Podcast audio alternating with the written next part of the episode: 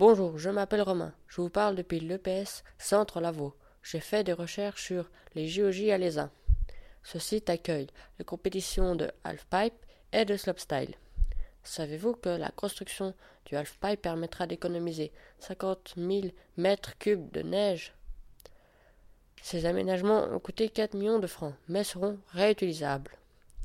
Ils serviront de tremplin pour les jeunes champions avec comme objectif la mise en place d'un centre national de freestyle. Le halfpipe aura le même aspect que les pâturages alentours.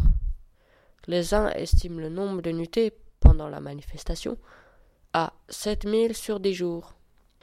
Les objectifs mondiaux respectés sont la protection de la faune et la flore terrestre et aquatique, lutte contre le réchauffement climatique, eau propre et assainissement, travail décent et croissance économique.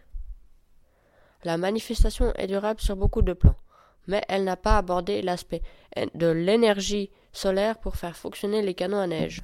La durabilité n'est pas si facile à saisir, parce qu'il doit y avoir un équilibre entre l'aspect environnemental, social et économique. J'ai pris beaucoup de temps pour chercher des documents concernant le site de l'ESIN.